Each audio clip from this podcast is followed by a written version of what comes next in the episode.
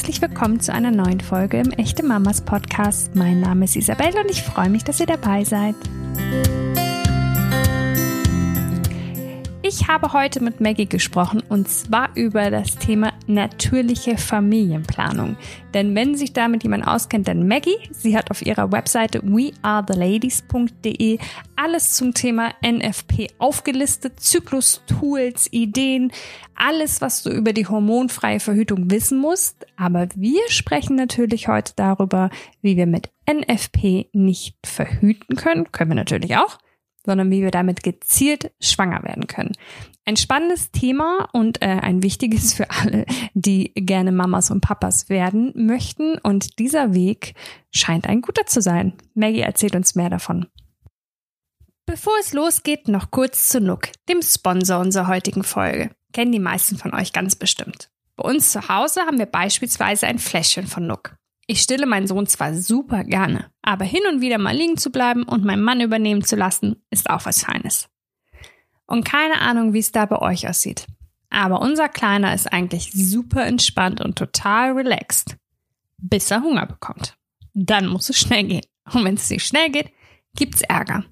Mir selbst passiert es dann manchmal, dass ich hektisch werde, weil mir in solchen Momenten selbst Sekunden irgendwie wie Stunden vorkommen. Und dann soll die Milch auch natürlich nicht zu heiß und nicht zu kalt sein.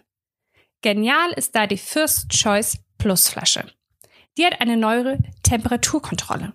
Das heißt, wenn der Flascheninhalt zu heiß fürs Baby ist, wechselt die Skala auf der Flasche von blau nach weiß. Richtig praktisch und eine ziemlich coole Sache. Schaut mal unter www.nook.de slash temperature-control. Da findet ihr mehr Infos. Und nun geht's los mit unserer Folge. Maggie, wie schön, dass du da bist. Ja, hallo. Ich würde einfach mal ein bisschen persönlich anfangen. Wie bist du selbst zu dem Thema natürliche Familienplanung gekommen? Ja, hallo erstmal. Ich freue mich, dass ich dabei sein darf. Und ähm, ja, wir freuen uns. danke. Ähm, ja, ich bin dazu gekommen eigentlich aus Mangel an Alternativen. Also ich habe 2010 die Pille mhm. abgesetzt und äh, ich hatte damals keinen Freund und habe die Pille fast zehn Jahre genommen und wollte einfach mal wissen, wie das so ist ohne Pille. Ich konnte mich gar nicht mehr daran erinnern, wie mein Zyklus eigentlich funktioniert. Mhm. Und ja. ähm, ja, das war dann auch eigentlich alles so gut für mich. Ähm, ich habe dann ähm, einfach zwei Jahre lang, wie gesagt, ich war Single nur mit Kondom verhütet. Das hat auch wunderbar funktioniert. Aber dann habe ich eben 2012 meinen heutigen Mann kennengelernt. Und mhm. ähm, ja, irgendwann hat uns das einfach genervt, immer nur Kondome zu verwenden. Und da wusste ich, es muss jetzt irgendwie was anderes her, eine andere Alternative. Ähm, mhm. Ich bin dann ganz klassisch, wie wahrscheinlich jede andere Frau auch, erstmal zur Ärztin gegangen, also zur Gynäkologin gegangen und habe eben nach Alternativen ja. gefragt und auch gesagt, ich möchte keine Kondome, äh, keine Kondome, keine Hormone mehr nehmen. ähm, ja. Und ja, sie hat mir aber trotzdem diesen Verhütungsring Entschuldigung, diesen Nuva-Ring aufgeschwatzt. Ah, mhm. ähm, das Rezept habe ich aber nie eingelöst. Also ich habe mich total schlecht beraten gefühlt. Ich habe mich eigentlich gar nicht beraten gefühlt und ähm, ja, bin dann ziemlich enttäuscht nach Hause und habe mich einfach an den Rechner gesetzt und selbst nach Alternativen geschaut und äh, überlegt, ob ich diese Kupferkette einsetzen lasse oder eine Spirale. Aber ja, so richtig wollte ich das dann doch nicht. Ich hatte immer sehr starke Regelschmerzen und ähm, einfach die Befürchtung, mhm. dass sie dadurch noch stärker werden und bin dann letztendlich irgendwann auf NFP gestoßen, also die natürliche Familie Familienplanung. Äh, habe das zuerst einfach überblättert sozusagen, weil ich genau wie jede andere Frau auch dachte, das ist super unsicher, mhm. das will ich nicht. Aber ja, ich habe mich dann einfach mal ganz gründlich eingelesen und gemerkt, ja, so unsicher ist das vielleicht gar nicht.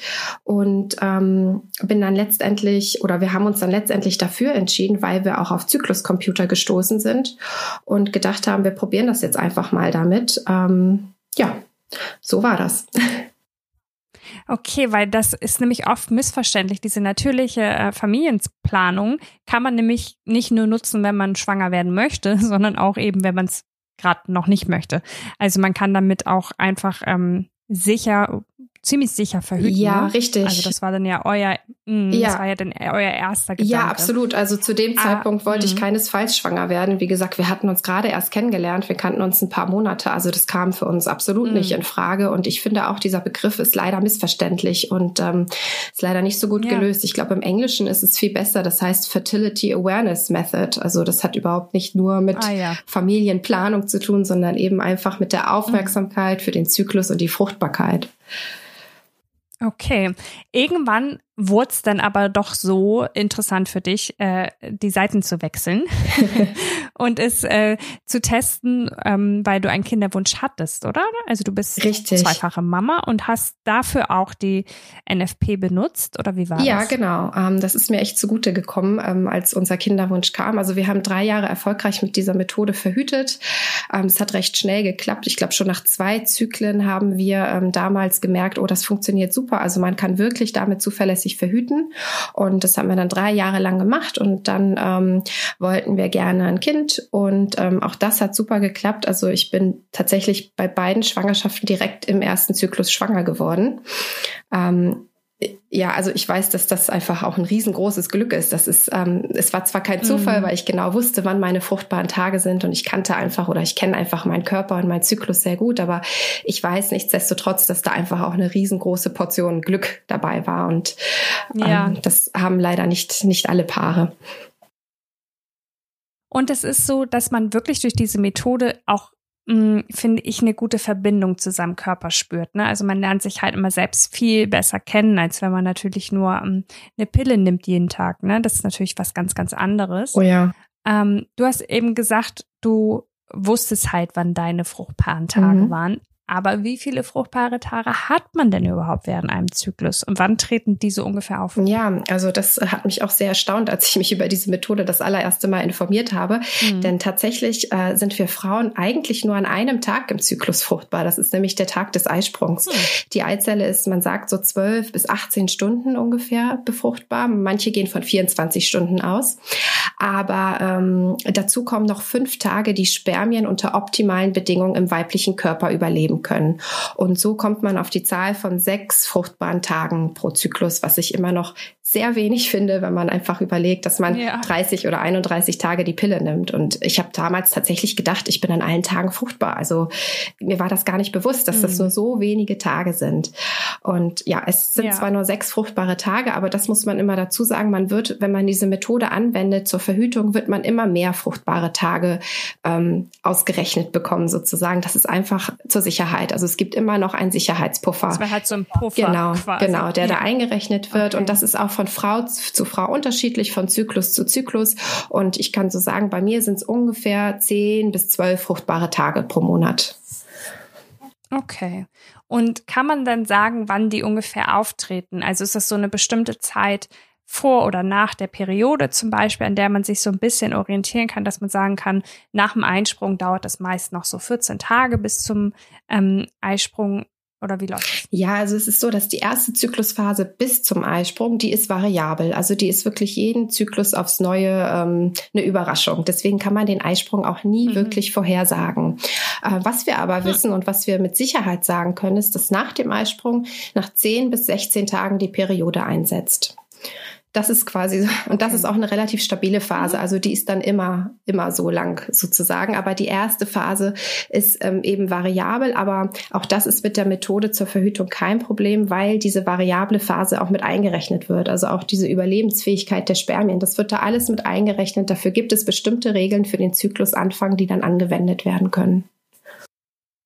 Okay, wir haben eben schon gesagt, ähm, man lernt seinen Körper so ein bisschen besser kennen. Wie würdest du so diese natürliche Familienplanung beschreiben? Was macht sie aus? Was ist so das Entscheidende für dich, ähm, warum du Fan davon bist? Ähm, also ich glaube, für mich ist das Entscheidende die Selbstbestimmung, die Freiheit, die mit dieser Methode einhergeht. Ähm, ich fühle mich einfach nicht mehr durch, durch die Pille oder durch Hormone fremdbestimmt, ähm, sondern ich habe jetzt mein, mein Zyklus und meine Fruchtbarkeit selbst in der Hand. Und ich kann jeden Monat, jeden Zyklus aufs Neue entscheiden, wie ich damit umgehen will. Also will ich an den fruchtbaren Tagen verhüten, will ich es nicht, will ich ein Kind planen, will ich es nicht? Und das finde ich einfach mhm toll. Also das, ich, ich kenne keine andere Methode, mit der das so flexibel von Zyklus auf Zyklus wieder neu möglich ist.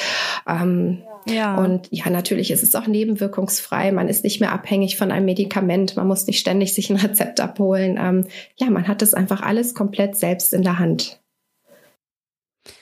Dennoch ist es so, also ich finde das, bin da total bei dir, ich finde das super, aber es bringt natürlich auch ein bisschen Aufwand mit sich. Viele sind abgeschreckt gerade davon, ähm, dass man da einfach ein bisschen was tun muss. Kannst du uns sagen, was man bei der natürlichen Familienplanung überhaupt im Auge behalten muss? Was muss man notieren? Was muss man machen? Ist es wirklich so wahnsinnig viel oder ist das irgendwie was, wo man sich einfach schnell gewöhnt und das in den Alltag gut integrieren kann. Ja, also es, es erscheint tatsächlich am Anfang aufwendig und es ist am Anfang auch ein wenig aufwendig, weil es ist ganz wichtig, mhm. die Methode zunächst ganz gründlich zu erlernen. Das ist die absolute Voraussetzung, ähm, um diese Methode erfolgreich zu praktizieren. Und das Einlesen dauert ein bisschen und man sollte sich auch am Anfang einfach ein paar Übungszyklen geben. Also man sollte nicht sofort im mhm. ersten Zyklus erwarten, dass man ähm, ja an den an den potenziell unfruchtbaren Tagen auch nicht verhüte. Also ich würde immer empfehlen, zunächst durchgehend zu verhüten und den Zyklus erstmal ein, zwei, drei Monate, so lange wie eben jede Frau braucht, zu, zu beobachten. Aber mhm. später geht es einfach total in den Alltag über und für mich ist es so wie Zähneputzen. Also ich, ich mache das einfach ganz selbstverständlich jeden Morgen. Mhm. Ähm, und so geht es einfach vielen Frauen, dass sie nach ein paar Monaten ähm, den Dreh raus haben und das vollkommen in ihren Alltag integriert haben. Und ähm, es ist wichtig, zwei, ähm, zwei Dinge im Auge zu behalten. Das ist zum einen die Basaltemperatur, die wird morgens vor dem Aufstehen gemessen. Und das zweite ist entweder den Cervixschleim zu beobachten und auszuwerten oder wenn man damit Schwierigkeiten hat, dann kann man auch auf die Beobachtung des Muttermundes ausweichen.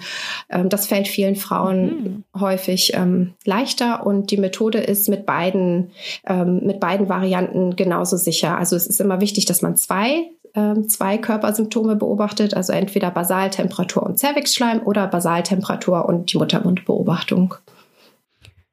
Okay, gehen wir das mal so ein bisschen durch. Warum spielt die Körpertemperatur überhaupt so eine wichtige Rolle? Also was was kann die uns denn sagen? Ja, die Körpertemperatur steigt nach unserem Eisprung an und zwar um 0,2 bis 0,5 Grad. Also der Zyklus ist in zwei Phasen unterteilt, was die Körpertemperatur betrifft. Die, ähm, der Zyklus beginnt mit unserer Periode und dann sind wir zunächst in der Tiefphase.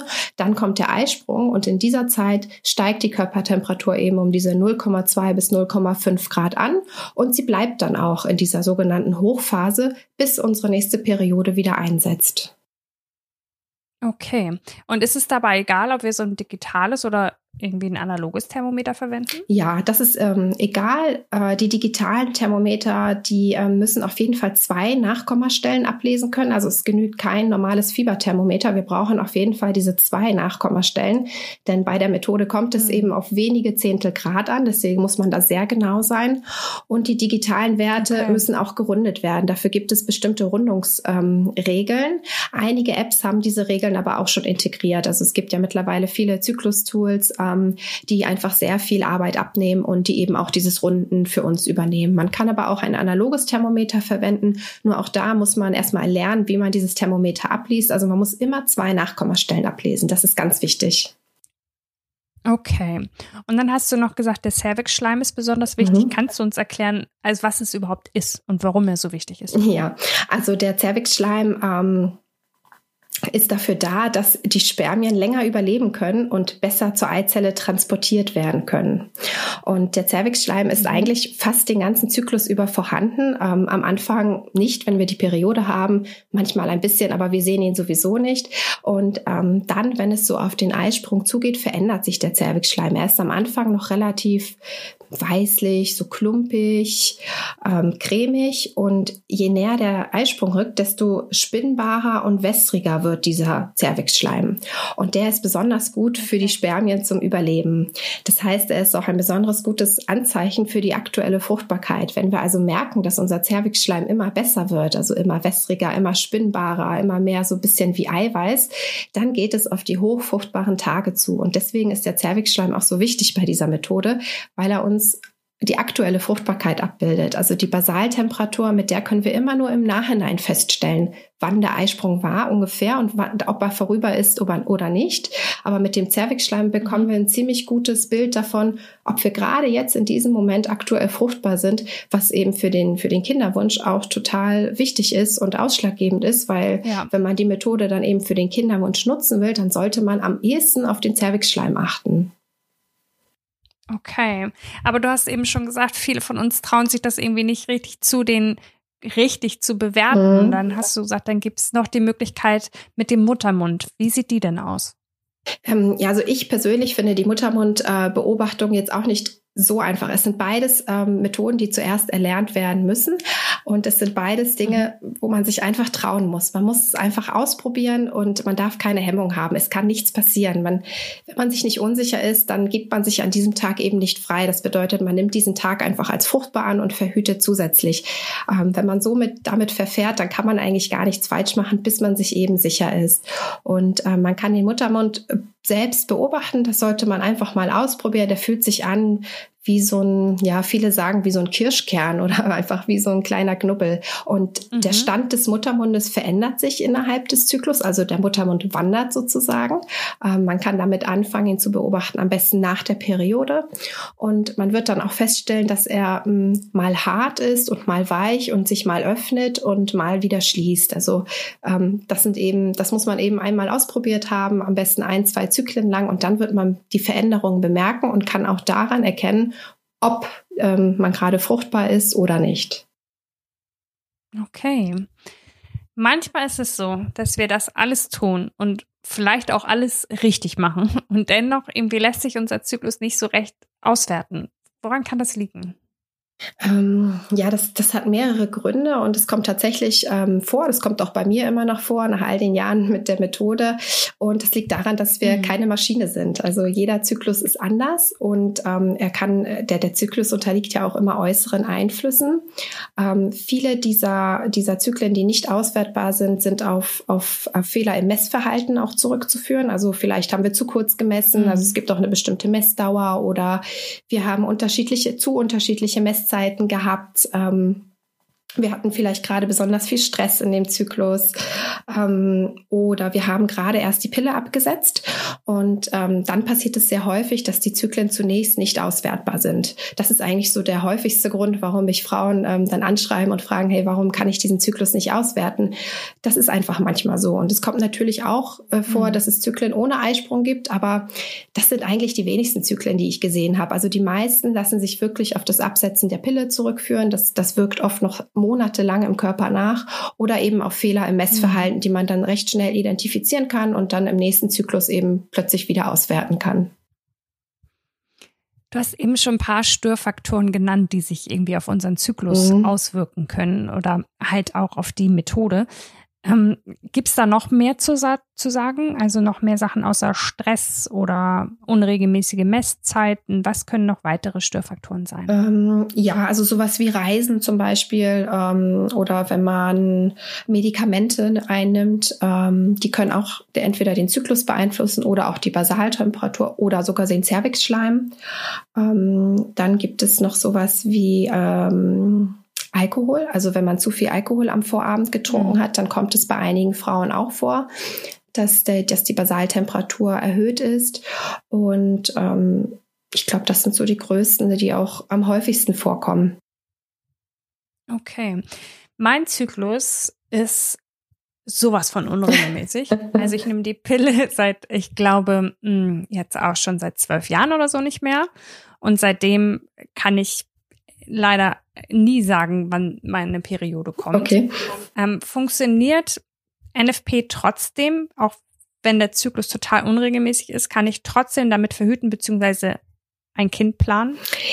Ja, also grundsätzlich funktioniert die Methode trotzdem, denn bei dieser Methode wird jeder Zyklus aufs Neue und separat betrachtet. Also der eine Zyklus hat nichts mit dem vorherigen zu tun. Es ist nicht die Kalendermethode, wo wir einfach nur abzählen, sondern wir schauen jeden Zyklus aufs Neue.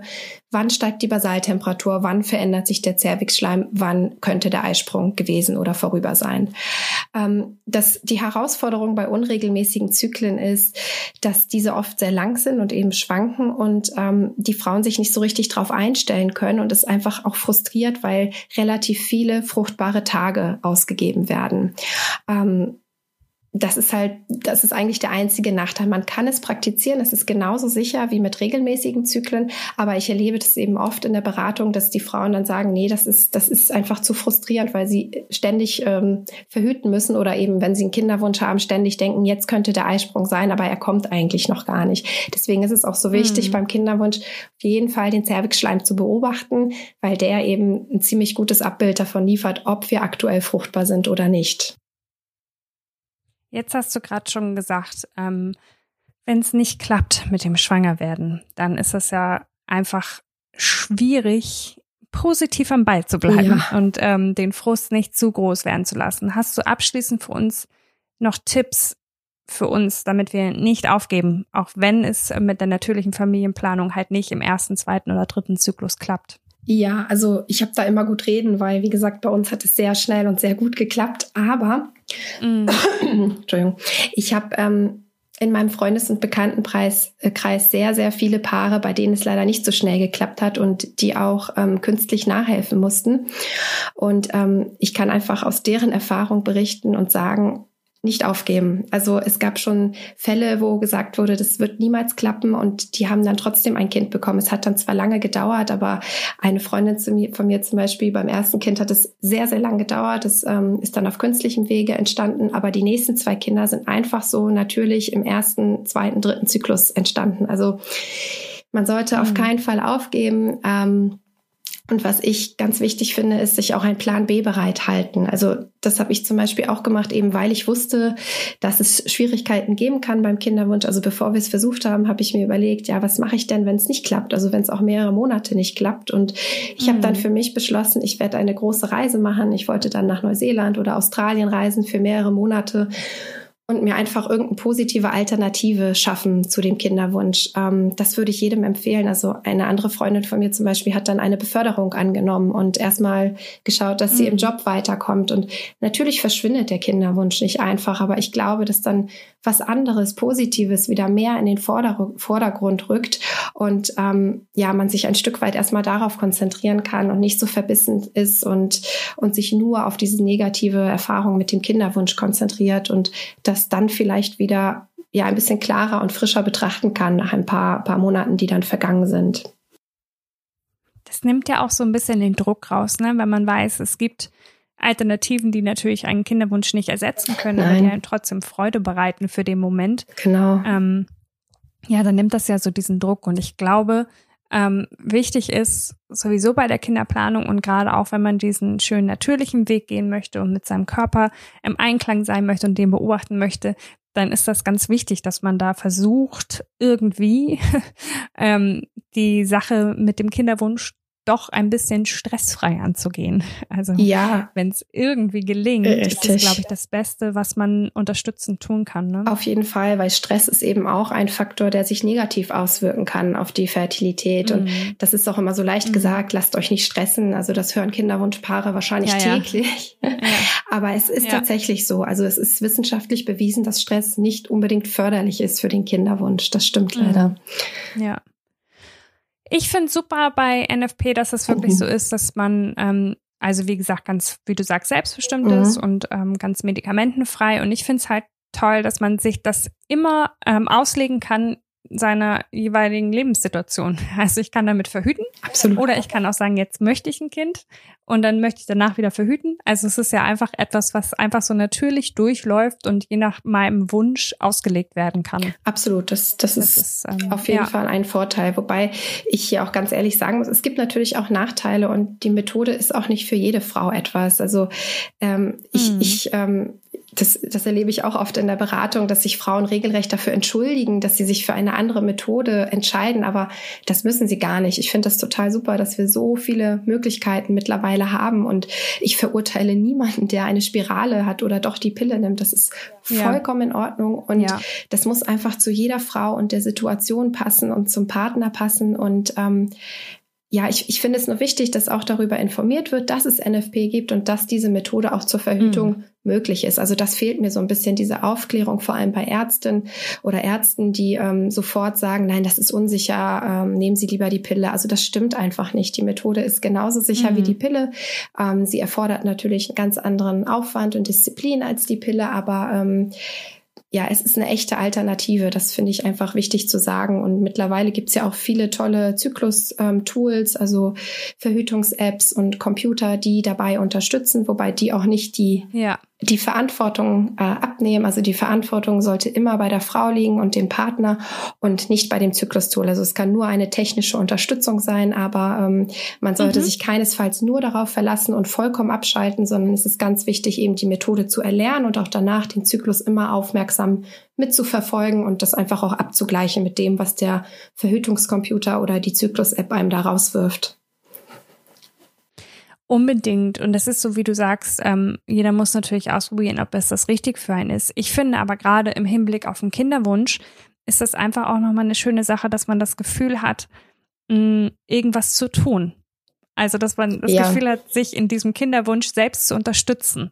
Irgendwie ähm, selbst zu schauen, wie man sich den verwirklichen kann. Also, dass man ist natürlich auch gut und richtig zu sagen, man schaut einfach mal, ob es funktioniert. Aber für viele Frauen oder auch Paare ist es, ähm, glaube ich, gut das Gefühl, ich mache ganz aktiv was. Ich schaue ganz aktiv, ob mein Kinderwunsch in Erfüllung gehen kann.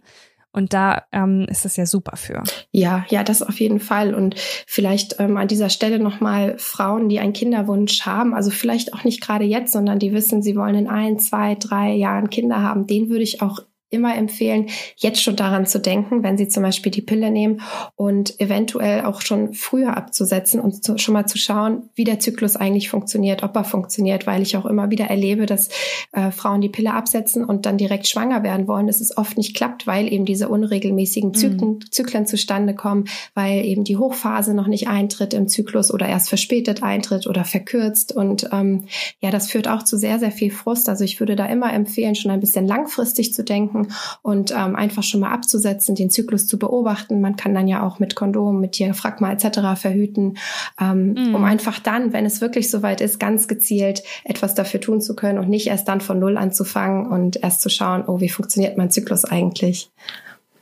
Mhm. Das ist ein guter Tipp, ein guter Abschlusstipp. Wir sind nämlich schon durch. Ah, okay, super. Ich danke dir vielmals. Ich fand das super interessant. Ähm, ich habe das tatsächlich auch eine Zeit lang mal probiert ähm, und mein Zyklus war halt so unregelmäßig, dass ich damit nicht so gut zurechtgekommen okay. bin.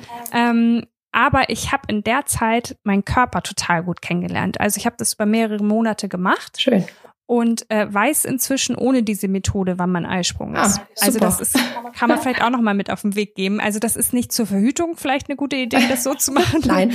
Aber wenn man äh, einen Kinderwunsch hat, dann kann das auch helfen, einfach über diese Methode seinen Körper kennenzulernen. Selbst wenn man es dann gar nicht im Alltag noch irgendwie Jahre praktiziert, ähm, hat mich das sehr nahe geführt an meinen Zyklus. Ja, cool. Deswegen ähm, fand mich. ich auch dafür die Methode einfach super. Schön. Ich danke dir für deine Zeit. Gerne, danke, dass ich dabei sein durfte. Ach, unbedingt. Dann wünsche ich dir alles Gute. Danke, ebenso. Bis dann. Tschüss. Danke, ciao. Ich hoffe, ihr konntet alle etwas aus der heutigen Folge mitnehmen. Ich auf jeden Fall, auch wenn für mich die Methode NFP ja noch nicht ganz neu war, aber einen tiefen Blick reinzuwerfen war auf jeden Fall interessant und hilfreich. Also vielen Dank, liebe Maggie. Interessant und hilfreich wird es auch kommende Woche und zwar mit einem Thema, von dem ich bisher überhaupt gar keine Ahnung hatte. Und zwar geht es um Neurodermitis bei Babys und Kleinkindern. Ein wichtiges Thema, über das wir Eltern auf jeden Fall einiges lernen können. Damit ihr die Folge nicht verpasst, einfach nicht nur reinhören, sondern abonnieren drücken dann äh, kommt ihr quasi gar nicht mehr an mir und den neuen Folgen vorbei. Das wäre eine schöne Sache, finde ich auf jeden Fall. Deswegen äh, jetzt abonnieren-Button drücken, erzählt euren Freundinnen und auch euren Freunden davon. Auch Männer sind hier herzlich willkommen. Und dann hören wir uns vielleicht beim nächsten Mal wieder. Bis dann, ihr Wunderbaren.